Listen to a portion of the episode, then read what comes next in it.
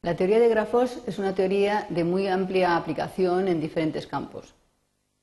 En esta sesión vamos a introducir qué se entiende por grafo y algunos terminología, notación básica que se utiliza constantemente.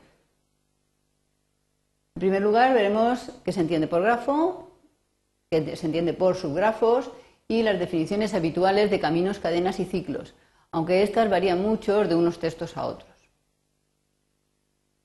Un grafo es una pareja de conjuntos, VE, donde V es siempre distinto de vacío y E es un conjunto de pares de elementos de V. Vamos a ver ahora un ejemplo. Bueno, antes del ejemplo mmm, veremos la terminología. En, primero veremos grafos no dirigidos. En los grafos no dirigidos los elementos de V se llaman vértices o nodos. Los pares de E eh, pueden, son no ordenados y se llaman aristas y se representan por puntos y líneas. Veamos ahora el ejemplo. Supongamos que tenemos este conjunto V1, V2, 3, V4, V5, que es el conjunto de vértices, y este conjunto de pares no ordenados, como hemos dicho antes. La representación sería esta. Hemos representado los cinco vértices por cinco puntos y cada uno de estos pares por una línea. Por ejemplo, V1, V1 es esta línea que empieza en V1 y termina en V1. V1, V2 es una línea que empieza en V1 y termina en V2. Y así sucesivamente. Y recordamos que a estas líneas se les llama aristas. En el caso, tenemos los grafos no dirigidos, que es lo que hemos visto ahora, y tenemos también el caso de grafos dirigidos. En el caso de grafos dirigidos, se distinguen de los no dirigidos porque en vez de ser pares no ordenados, son pares ordenados. El nombre, en vez de ser de aristas, es de arcos. Y la representación, en vez de ser puntos y líneas, son puntos y flechas. Veamos el ejemplo siguiente. Tenemos cinco vértices, como antes, y además tenemos un conjunto de pares ordenados. Es decir, pares ordenados significa que no es lo mismo el par V1-V2 que el V2-V1. Antes sí, como eran ordenados, lo mismo era hablar de un, del V1-V2 que del V2-V1. Entonces, al representarlo, los puntos de V, los vértices de V se representan por puntos, como antes, pero pondremos flechas en lugar de líneas, porque ahora digamos que hay un sentido. El sentido, si yo tengo el arco V1, V2, significa que, como no es igual que el V2, V1, lo tengo, lo tengo que denotar de alguna manera al representarlo. Y lo que quiero es una flecha que vaya del V1 hacia el V2. Por ejemplo, si tengo el par V1, V2, la representación es V1, V2, una flecha en este sentido. Por ejemplo, vemos que tenemos el par V3, V4 y V4, V3. Eso significa que tendré que poner una flecha de V3 a V4 y una flecha de V4 a V3, porque los dos pares son distintos.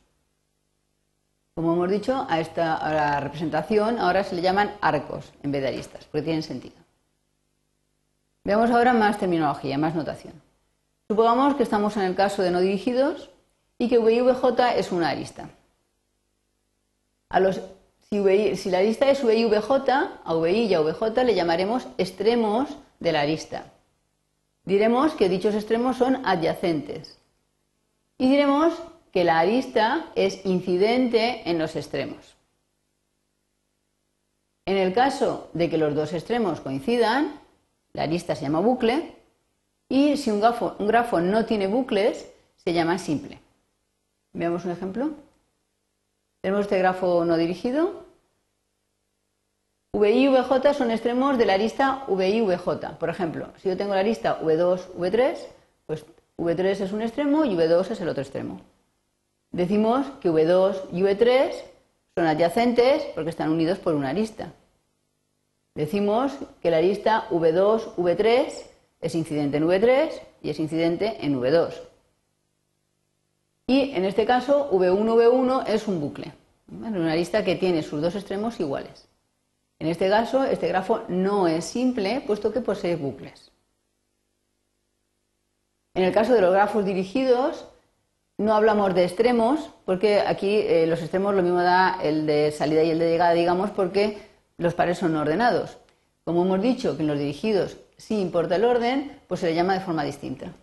Tenemos que si tengo el arco VI VJ, VI es el extremo inicial y VJ es el extremo final.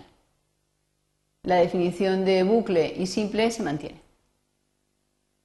Por ejemplo, en este grafo dirigido, si tengo la arista, perdón, el arco V4, V5, pues V4 es el extremo inicial, porque el arco sale de V4, y V5 es el extremo final, porque el arco llega a V5.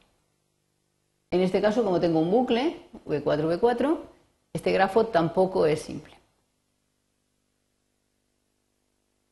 Un tipo particular de, de grafos son los subgrafos, son una parte, digamos, de los grafos originales.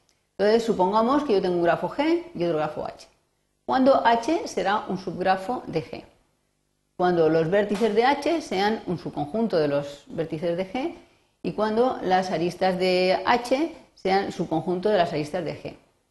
Estoy diciendo aristas, pero en realidad vale aristas o arco, porque el concepto vale tanto para grafo no dirigido como para grafo dirigido. Pero por no repetir tanto, este concepto vale, repito, tanto para grafo no dirigido como para grafo dirigido. Si el subgrafo verifica que los conjuntos de vértices son iguales, el conjunto de vértices de H y el conjunto de vértices de G, entonces decimos que es un subgrafo generador. Si, por ejemplo, si este tenemos un grafo no dirigido G, esto, H sub 1, sería un subgrafo. ¿Por qué? Porque tenemos que V5, V2, V3 y V4 es un subconjunto de los conjuntos del conjunto de vértices de G. Y el conjunto de aristas, aquí tengo dos, V2, V3 y V2, V5, también están aquí, V2, V3, V2, V5. Por tanto, este es un subgrafo de este. ¿Es generador? No. ¿Por qué? Porque el V1 no aparece aquí, por ejemplo.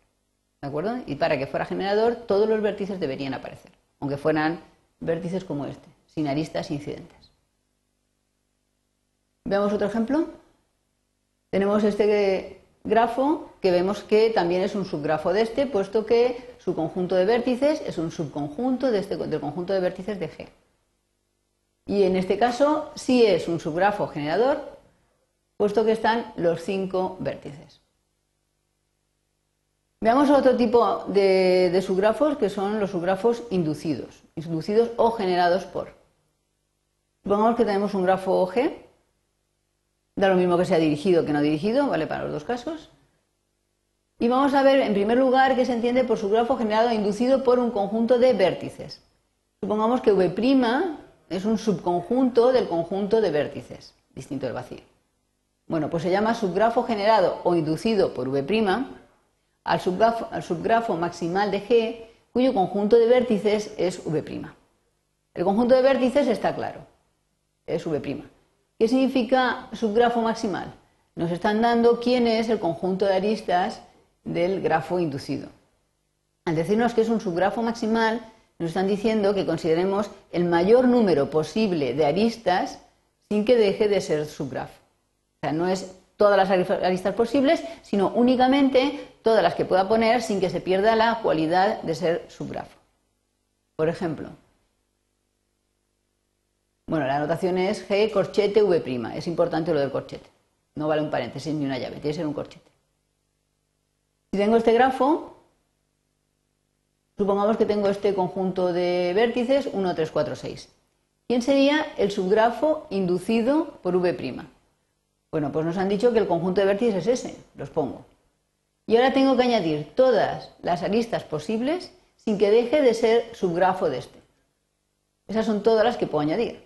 Fijémonos que no puedo añadir V1, V2 porque el vértice V2 no está, ni V1, V5 porque el vértice V5 no está. O sea, no puedo añadir ninguna arista más y que siga siendo subgrafo. Por tanto, esto es el subgrafo inducido por V'. Repito que vale lo mismo para no dirigidos que para dirigidos. Veamos ahora el mismo concepto, pero en vez de para vértices, para aristas. Aristas o arcos, depende del contexto en que estemos. Se llama subgrafo generado o inducido por E' al subgrafo cuyo conjunto de aristas es E', o sea, las aristas ya las tenemos claras. ¿Y quiénes son los vértices? Pues en este caso, los vértices no son más que los extremos de las aristas o arcos de E'. Veamos un ejemplo. Supongamos que tengo este grafo, bueno, aquí por no dirigido, es un grafo dirigido, es una rata. Y supongamos que considero estos dos arcos, un V1, V5, V4, V6. Bueno, pues las pongo, V1, V5, V4, V6. ¿Y quiénes son los vértices? Los extremos de los arcos. Luego este sería, en este caso, el grafo inducido por este subconjunto de arcos. Vamos a ver ahora un concepto, bueno, varios conceptos que se usan constantemente en la teoría de grafos. Son los caminos, cadenas y ciclos. El problema con estos tres conceptos, que son muy sencillos, es que la terminología nunca está clara. Es decir, que según el texto, según el, el, foro en el que se habla, pues la gente no le llama de la misma manera a las mismas cosas. Entonces hay que quedar de acuerdo antes de empezar a hablar qué es lo que se está entendiendo por el nombre en cuestión. Nosotros la terminología que vamos a usar es la siguiente. Dado un grafo, da lo mismo que sea dirigido que no dirigido, los conceptos valen igual. Llamaremos cadena a toda sucesión finita, alterna, de vértices y aristas, respectivamente arcos. Diremos que la cadena es cerrada si los extremos inicial y final coinciden, si los vértices inicial y final coinciden. En estos casos, fijémonos que no hemos dicho nada de si se repiten los vértices o no se repiten, o si se repiten las aristas o arcos o no se repiten. Sin embargo, al definir camino, esa es la parte importante. ¿Qué es un camino? Es una cadena con la característica de que no se repite ningún vértice, ninguna arista, respectivamente arcos. En el caso de que el camino no se repita nada, pero empiece y termine en el mismo sitio, entonces se llamará ciclo. Y finalmente llamamos longitud de la cadena o longitud del ciclo o longitud del camino al número de aristas, respectivamente arcos, que lo forman. Vamos a ver un ejemplo de estos conceptos. Tenemos este grafo no dirigido y tenemos aquí una cadena, por ejemplo. Sería V1, V2, V2, V4, V4, V3, V3, V2, V2, V4. O sea que lo que voy haciendo es un recorrido que va pasando por las aristas y los vértices de uno en uno. Aquí hemos repetido V2, V4, pero no hay ningún problema. En realidad tendríamos, he dicho que era una sucesión alterna de vértices y aristas o arcos. Tendría que haber dicho V1, arista V1, V2, V2, arista V2, V4 y así sucesivamente. Pero eso se hace muy largo y teniendo en cuenta que solamente tenemos una arista entre cada dos vértices, si uno escribe esto, está presuponiendo que las aristas V1, V2 existen, V2, V4 existen, etc. Existe lo que se llaman los S-grafos, que se ven en otro tema, en otro contexto, los grafos eulerianos y en otras circunstancias, en que se admiten aristas múltiples. En ese caso sí será necesario decir por qué arista se pasa. Pero generalmente, salvo que estemos en esta situación, nombraremos solamente los vértices. Una cadena cerrada, fijémonos que es lo mismo de antes, V3, V2, V2, V1, V1, V1, V1, V5, V5, V2, V2, V3. En la misma historia vamos pasando por vértices y aristas lo importante es que empieza y termina en el mismo vértice, el V3 en este caso. ¿Qué es un camino? Un camino era una cadena en la que no se repetían ni aristas ni vértices. Y por ejemplo, V1, V2, V2, V4, V4, V3. No se repite nada. Esto es un camino. Ninguno de los anteriores era camino, porque se repetían aristas y vértices. Y ciclo es, digamos, como un camino, pero que empieza y termina en el mismo sitio. Entonces, V2, V4, V5, V2. Se llama ciclo, evidentemente, porque tiene forma de un ciclo, ¿vale? De un círculo, entre comillas, o de un polígono cerrado. La longitud es contar el número de aristas que lo forman. Por ejemplo, de esta cadena pues sería 1, 2, 3, 4 y 5, longitud 5, y así sucesivamente. Hemos visto, pues, los conceptos más básicos de la teoría de grafos. ¿En qué consiste un grafo? Que vamos a considerar dos, los dirigidos y no los dirigidos los subgrafos, que son partes de los grafos, pues si alguna vez en vez de trabajar con todo grafo tenemos que trabajar solamente con una parte de él, y los caminos, cadenas y ciclos, que son básicos y que nos permiten, en cierta forma, ya veremos, se ven en otras sesiones, moverse de un sitio a otro a lo largo del grafo.